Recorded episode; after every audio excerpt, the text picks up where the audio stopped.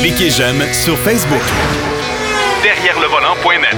De retour à Jacques DM. Je suis en compagnie de Philippe Brasseur, le rédacteur en chef et propriétaire du magazine Pôle Position, qui est la référence, soit dit en passant, pour euh, les amateurs de sport automobile. Salut Philippe. Oui, salut Jacques. Bon, ben écoute, euh, finalement, euh, on peut commencer à parler de choses concrètes parce qu'en fin de semaine, c'est le premier Grand Prix de cette nouvelle saison assez curieuse de la Formule 1. Ça commence avec l'Autriche. Oui, cette saison 2020 qui a mis tant de temps à, prendre son envol. Là, on se souvient qu'elle aurait dû euh, le faire euh, milieu mars en Australie. Tout a été annulé le vendredi précédent la course. Et puis là, finalement, on est on est de retour sur les circuits. Je vais dire comme ça, avec euh, sur le circuit de. Alors, on peut l'appeler Spielberg parce que c'est le nom de la ville où il se trouve ou du village où il se trouve en Autriche. Certains disent le Red Bull Ring parce qu'il appartient à Red Bull. D'autres Zeltweg parce que c'est l'ancien nom de ce Grand Prix de Formule 1. Mais c'est vrai que donc c'est en Autriche cette fin de semaine que tout ça a lieu. Il va y avoir un autre Grand Prix quand même à court terme. C'est le week-end prochain ou c'est en milieu de semaine? Oui, c'est le week-end prochain. En fait, donc les deux grands prix collés. On va faire ça aussi à Silverstone euh, au mois d'août et puis fort probablement à Bahreïn à la fin novembre. Euh, donc de faire deux grands prix sur la même piste. La particularité, c'est que dans le cas ici du Grand Prix d'Autriche, donc le deuxième Grand Prix va s'appeler Grand Prix de Styrie, qui est le nom de la de la province, de la région autrichienne euh, où se trouve la piste. Donc c'est juste pour pas appeler Autriche 1 et Autriche 2, genre. Donc mhm. c'est certain que ça va être deux grands prix sur le même tracé, tout comme à Silverstone au mois d'août. On utilise deux fois le même tracé. À Bahreïn, par exemple, on pourrait fort probablement utiliser le circuit d'endurance, donc euh, qui est sur le même site, mais qui est un tracé plus long euh, pour varier un petit peu, évidemment, la configuration de la piste. Bon, il y a, c'est un début de saison euh, un peu spécial. autant par son calendrier à cause de la pandémie, bien sûr, mais un début de saison aussi spécial pour des changements de couleurs, des changements de partenaires pour certaines équipes, des difficultés pour d'autres. Bon, là, je parle de McLaren euh, qui a eu des problèmes financiers, mais assez sérieux pour euh, les pousser pratiquement vers la faillite, mais à la dernière minute, il y a une banque qui est venue les sauver. Oui, exactement, Jacques. En fait, c'est la Banque nationale de Bahreïn qui euh, est devenue détentrice à 56% de tout le groupe automobile McLaren. Donc ça, ça comprend McLaren Cars, McLaren Technology, puis McLaren Racing, l'écurie de Formule 1. et donc, c'est vrai que ce groupe-là était déjà actionnaire euh, de, la marque McLaren, euh, mais c'est vrai que c'est vraiment ni plus ni moins la Banque nationale de Bahreïn qui est venue apporter les liquidités que euh, le groupe automobile McLaren avait besoin, parce qu'on sait que notamment ils se sont fait refuser un prêt de la part du gouvernement britannique et ils ont dû licencier 1200 des 4000 employés euh, donc ça, c'est pas juste l'écurie de Formule 1, mais c'est McLaren au complet. Alors vraiment, on pense que c'est des, des, des, marques qui vont relativement bien parce que c'est des marques de sport ou de luxe, mais non, euh, c'est une marque qui a été très touchée, évidemment, McLaren. Ils ne vendent pas tant de voitures que ça. Hein. Chez McLaren, il faut quand même réaliser cela aussi. Pour la route, on n'en voit pas à tous les coins de rue, bien entendu. Et dans le cas de l'écurie de Formule 1, bien entendu, ça a apporté beaucoup de liquidités et ni plus ni moins, ça a apporté les liquidités nécessaires pour disputer la saison 2020. On en était là. OK. Euh, mais heureusement, il y aura des, euh, diminutions de budget importantes euh, dans, les, dans, les prochaines, dans les prochaines années. Et ça, ça va donner un fichu de bon coup de main à toutes les équipes. Ça devrait. Je dis ça devrait. Je veux pas avoir l'air de la personne qui est négative face à, face à ces nouvelles mesures parce que c'est vrai qu'elles s'imposaient en Formule 1, mais il reste maintenant de savoir si tout le monde va d'une certaine manière jouer le jeu. Quand je dis jouer le jeu, Jacques, c'est simplement qu'on sait que des grands manufacturiers, que ce soit Mercedes, Renault, voire même Ferrari, ont toujours possibilité de faire passer euh, dans des budgets de développement de voitures de route certaines technologies qui après vont, comme par hasard, servir à la Formule 1. Donc ça, c'est vrai que c'est un petit peu difficile. C'est moi, je dis euh, bonne chance à ceux qui vont devoir contrôler les budgets euh, de, ces écuries-là, parce que c'est vrai que Qu'est-ce qui empêche une équipe de dire, nous, pour l'instant, le département de développement, technologie, recherche et développement euh, des voitures de route est en train de travailler sur un nouveau système hybride. Puis comme par hasard, ce système-là, il, en bon français, il fit parfaitement sur la monoplace de Formule 1. Euh, donc là, c'est certain que ça devient de l'argent de recherche et développement qui ne passe pas dans le budget de l'équipe de Formule 1. Et c'est ça finalement qu'il va falloir euh, arriver à, ce que les écuries ne contournent pas, les plus grosses équipes ne contournent pas en tout cas parce que c'est certain que des petites structures euh, comme Williams par exemple, elle, n'a pas de voiture de route, donc euh, c'est un fait qu'eux, ils ne peuvent pas contourner ces budgets-là. Mais pour les grands manufacturiers impliqués, c'est vrai que ce serait beaucoup plus facile. Donc ça va être un petit peu difficile. Là, on parle de budget de 120 millions de dollars US par année. Alors c'est tout de même moins que ce que ça peut paraître beaucoup, mais c'est tout de même moins que ce qu'on retrouvait dans les dernières années. Le sommet, Jacques, il a été atteint il y a 10-15 ans lorsque Toyota était en Formule 1. Toyota, une année, ont dépensé 750 millions de ah. dollars US pour leur saison de course en Formule 1 et ils n'ont pas gagné un Grand Prix. Euh, c'est pour ça qu'ils ont, c'est pour ça qu'ils ont mis la Switch à off, comme dirait l'autre. Ils ont dit, on, arrête ça. Euh, chez Williams aussi, c'est, difficile. Hein? on traverse des années euh, pénibles chez Williams. Oui, c'est des années pénibles. C'est certain que bon, la gestion de l'écurie par la fille de Frank Williams, Claire Williams, est remise beaucoup en question, euh, mais c'est aussi l'ensemble. C'est le fait que c'est une écurie indépendante au milieu d'un marché, la Formule 1, qui n'a plus vraiment d'écurie indépendante ou très peu, euh, et on le voit avec les difficultés de McLaren, même quand on est une écurie qui a encore un plus gros palmarès et qui est euh, financièrement, en théorie, plus stable, il n'empêche qu'il y a beaucoup de remous pareil. Donc c'est vrai que dans le cas de Williams, moi je pense que c'est véritablement la famille Latifi, euh, le père de Nicolas Latifi, le pilote canadien qui va débuter en Formule 1 cette année-ci. Donc, on le rappelle, il y aura deux pilotes canadiens en F1, hein, ne l'oublions pas. Euh, son père, Michael Latifi, qui est déjà actionnaire à 10% du groupe McLaren, mais qui là a fait un prêt à l'écurie Williams. Alors, à toute fin pratique, ce prêt-là, Jacques, si on regarde, ça inclut ni plus ni moins le fait que toutes les voitures de collection il en devient d'une certaine manière euh, prêteur sur gage, je vais dire comme ça, euh, et, et, et, aussi tout ce qui est euh, budget, opération en termes de recherche et développement. Donc ni plus ni moins qu'il prend un peu le contrôle de l'écurie euh, avec ce prêt-là, et c'est certain que si Williams ne trouve pas de commanditaire pour continuer à être une écurie privée, on peut s'attendre à ce que ce soit Latifi, la famille Latifi qui en devienne propriétaire. On le voit aussi, Williams a perdu son commanditaire de l'année dernière, Rocket, la compagnie de télécommunications. Et ce sont des commanditaires de Michael Latifi euh, qui viennent d'apparaître sur la voiture pour cette saison 2020. Oui, ça, on a vu ça. Euh, c'est assez particulier. Et apparemment que Rocket s'en irait chez, euh, chez Mercedes, imagine-toi. Oui, comme commanditaire, je dirais, mineur de, Mercedes. Effectivement, on en parle beaucoup. Bon. Il y a aussi la livrée de, de Mercedes qui a changé de couleur. Oui, qui passe de couleur argent à la couleur noire. On veut célébrer d'une certaine manière, ou en tout cas reconnaître chez Mercedes les efforts qui sont faits pour la diversité, la lutte anti-racisme, etc.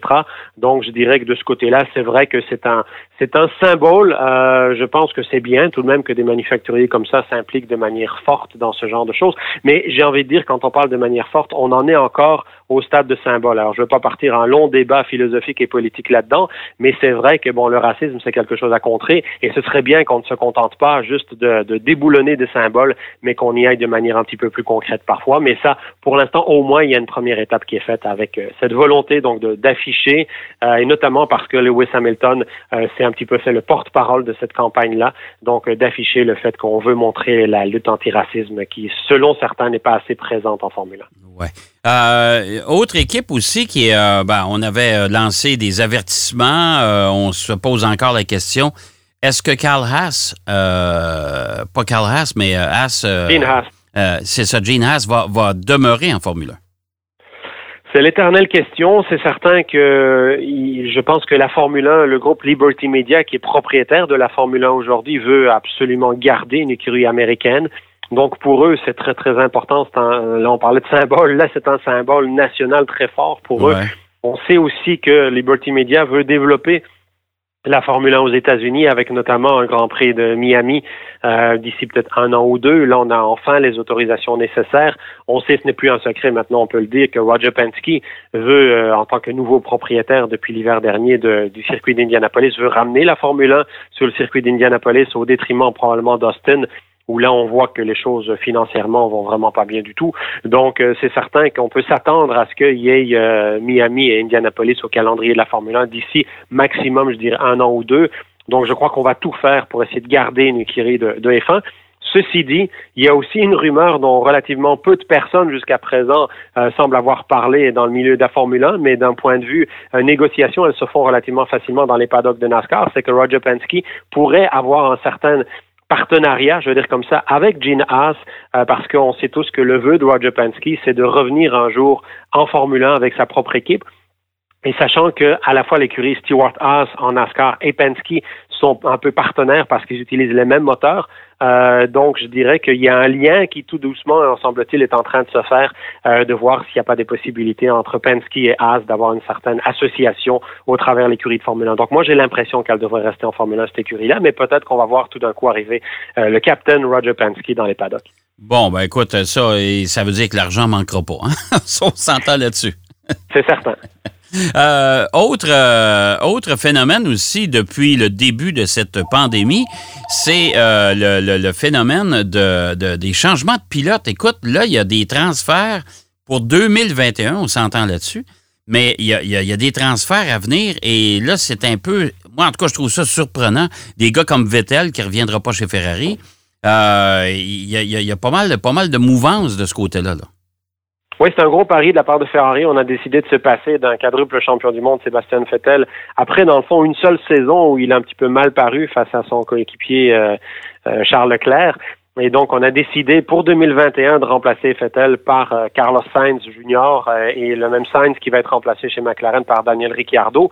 Donc, euh, finalement, Ricciardo, lui, va quitter Renault. Et tout ça, comme tu l'as dit, c'est pour 2021. Donc, on se retrouve avec des pilotes comme Daniel Ricciardo chez Renault et Carlos Sainz chez McLaren et surtout Sébastien Vettel chez Ferrari qui se retrouvent à, à savoir que c'est leur dernière saison au sein de leur écurie donc, je pense que ça va être un petit peu parfois compliqué au niveau ambiance et surtout au niveau parfois tactique de course où on sait tous que lorsqu'une écurie sait qu'elle va se séparer d'un pilote, elle a plutôt tendance à avantager son coéquipier. Donc, je crois que ça peut donner des situations un petit peu, un petit peu spéciales et notamment des pilotes comme Fettel. Est-ce qu'il va avoir le goût si à un moment donné on lui euh, donne un ordre par radio de laisser passer Charles Leclerc? Est-ce qu'il va avoir le goût de le faire? Euh, ça peut être une ambiance assez explosive à certains moments. Mais c'est la F1. Ce n'est pas la première fois euh, qu'on se retrouve avec ce genre de situation en Formule 1. Et la clé de tous ces changements, ça demeure encore Vettel, parce que Vettel, on ne sait pas où il va aller. Euh, on ne sait pas s'il va revenir. Il y a toutes sortes de rumeurs. Peut-être qu'il va prendre sa retraite, qu'il ne reviendra pas à la Formule 1, etc., etc. Euh, mais s'il revient, il va falloir qu'il se trouve une équipe quelque part. Là, c'est là que ça va se jouer. Là. Et en effet, ça va se jouer et ça va pas être nécessairement facile. C'est-à-dire qu'il y a peut-être pour lui, je dis bien peut-être, parce que là, je veux pas jouer non plus au gérant d'estrade en disant cela, parce que je n'en ai aucune euh, aucune confirmation. Il y a peut-être aussi une porte qui pourrait s'ouvrir du côté de Mercedes en remplacement euh, de Valtteri Bottas, euh, mais c'est loin d'être fait, bien entendu, parce que Bottas n'a pas nécessairement démérité. Puis il y a une certaine stabilité chez Mercedes avec Bottas et Hamilton. Donc, est-ce qu'on a envie de détruire tout ça en amenant un pilote allemand? Faut pas oublier aussi Sébastien Vettel, euh, il a, euh, il vient d'avoir ici ce vendredi 33 ans. Donc, euh, c'est certain que c'est pas comme si c'était un pilote non plus qui est en fin de carrière. Donc, je dirais que lui, il va encore vouloir gagner des courses et c'est certain que l'option Mercedes peut devenir intéressant. On sait aussi qu'en termes de popularité, la Formule 1 est en nette perte de vitesse en Allemagne. Donc, ça pourrait être le moyen de, de relancer un petit peu cette popularité-là que d'avoir Sébastien Vettel chez Mercedes. Mais ce n'est absolument pas fait. Certains l'annoncent aussi chez Renault euh, pour prendre justement la place qui va être laissée par Daniel Ricciardo. Je pense qu'il faudrait vraiment que Renault ait une excellente saison euh, cette année-ci pour que Fettel soit tenté par un tel pari, parce qu'on a vu justement avec Daniel Ricciardo qui a quitté Red Bull pour Renault que c'était pas nécessairement un pari le plus facile. Non, mais euh, écoute, tu as, tout à fait raison. Chez Renault, c'est pas c'est pas c'est pas l'écurie Mercedes, puis Vettel, je suis pas convaincu qu'il va vouloir se retrouver dans une dans une équipe qui se tient dans le milieu du peloton. Là. Ça, je fais vraiment pas évident. Là. Effectivement, je pense que pour lui, euh, l'intérêt réside vraiment envers Mercedes. Dans, dans, cette idée de se dire, est-ce que finalement de faire un duo explosif, euh, fait-elle Hamilton, euh, ça peut pas justement être quelque chose d'assez alléchant d'un point de vue euh, ramener de l'intérêt, puis ramener surtout un duel. Mais comme je disais, d'un autre côté, au niveau de Mercedes, on n'a pas non plus le goût de déstabiliser l'écurie euh, qui, qui affiche une bonne stabilité pour l'instant avec le duo Bottas-Hamilton. Est-ce que tu crois, selon ton, ton, ton, ton aperçu à toi, ta, ta vue globale de la Formule 1, est-ce que tu crois qu'Alonso va revenir? C'est une grosse question euh, parce qu'on sait qu'il y a un lien historique entre Fernando Alonso et, l'écurie Renault, euh, déjà du temps où elle s'appelait Benetton. Donc, euh, c'est vrai que c'est une rumeur qui revient de temps en temps. moi, je pense que, encore une fois, je crois que tout va dépendre des résultats de Renault cette année-ci. Si on voit avec Daniel Ricciardo et Esteban Ocon, leurs deux pilotes, qu'ils ont de très bons résultats, je crois que c'est peut-être un pari qui peut tenter Fernando Alonso. Mais Fernando Alonso, euh, je dirais pour le moment, il a plutôt le goût d'aller gagner des courses comme les 500 000 d'Indianapolis ou comme le rallye Red Dakar, juste pour devenir un petit peu le pilote qui aura gagné le plus de grandes courses à travers le monde. Euh, parce que c'est vrai qu'on sait que le, cette fameuse triple couronne, hein, qui est le championnat du monde de Formule 1, les 24 heures du Mans et les 500 000 d'Indianapolis, à date dans l'histoire, il y a seulement Graham Hill euh, dans les années 60-70 qui a, qui a réussi à l'obtenir. Et là, Alonso, il a gagné deux fois le championnat du monde de Formule 1, deux fois les 24 heures du Mans, les deux dernières éditions. Et euh, il tente donc cette année-ci de disputer les 500 000 d'Indianapolis et de gagner à Indianapolis. Euh, donc je pense que pour lui, il n'est pas totalement concentré à la Formule 1 et un éventuel retour en Formule 1. Je crois qu'il faudrait que Renault mette beaucoup d'argent sur la table et pour l'instant, ben, le groupe Renault n'a pas forcément beaucoup d'argent à investir à tort et à travers euh, dans le monde de la Formule 1 notamment. Euh, on en est plutôt comme tous les autres manufacturiers d'ailleurs à des, à des compressions budgétaires. Donc ça serait très très malvenu de dire on va aller verser par exemple un salaire de 15 ou 20 millions de dollars US à Fernando Alonso quand de l'autre côté, on est en train de mettre du personnel dehors et qu'on a des coupures dans les usines. Ouais, moi, moi je regarde ça en tout cas de, de, de, mon opinion à moi, j'ai l'impression qu'Alonso ne reviendra pas. Euh, j'ai plutôt l'impression que c'est Vettel qui est la clé de tous les changements parce que si Vettel décide de prendre sa retraite, euh, ben là, à ce moment-là, il y a un siège de libre quelque part. Et là, si on va, on va accueillir un nouveau pilote, il y a quelqu'un qui va débarquer quelque part. Là. Oui, ou on peut très bien imaginer qu'on sait qu'il y a eu, par exemple, déjà des ententes entre Mercedes et Renault dans le partage ou le prêt de pilotes. C'est notamment le cas d'Esteban Ocon, qui était pilote euh, Mercedes, qui a été prêté euh, à Renault et qui finalement maintenant se retrouve sous contrat Renault de manière définitive. Mais on peut très bien imaginer, puis là j'extrapole complètement, mais je dis simplement que si le pari Mercedes pouvait tenter Sébastien Vettel et que Mercedes dit oui, compte tenu que Valtteri Bottas arrive, son contrat arrive à échéance à la fin de cette saison 2020, on peut très bien imaginer une espèce d'entente entre Mercedes et Renault de dire à, Renault, ben écoutez, prenez Valtteri Bottas, qui est un pilote très fiable, qui va vous aider à développer la voiture, et puis de l'autre côté, ben finalement, comme ça, on n'abandonne pas un pilote qui aura rendu service à Mercedes pendant tant d'années. Ça, ça peut être une option aussi. Mais là, comme je dis, on est totalement dans la rumeur. Ah, oh, On a, on a, amplement le temps de voir venir tout ça. Merci, mon cher Philippe. Toujours bien intéressant. Puis on va se reparler bientôt. Là, on va regarder aller le début de saison. Je te dirais, dans une quinzaine de jours, on faudra se reparler de ce début de saison assez spécial. Assez spécial, en effet. Toujours avec plaisir de te parler, Jacques. Hey, merci, mon cher Philippe. Euh, Philippe Brasseur du magazine Pôle Position, la référence en sport automobile, est avec nous. On va aller faire une pause. Au retour de la pause, Marc Bouchard est là pour nous parler du nouveau Titan de Nissan. Derrière le volant. De retour après la pause. Pour plus de contenu automobile, derrière le volant.net.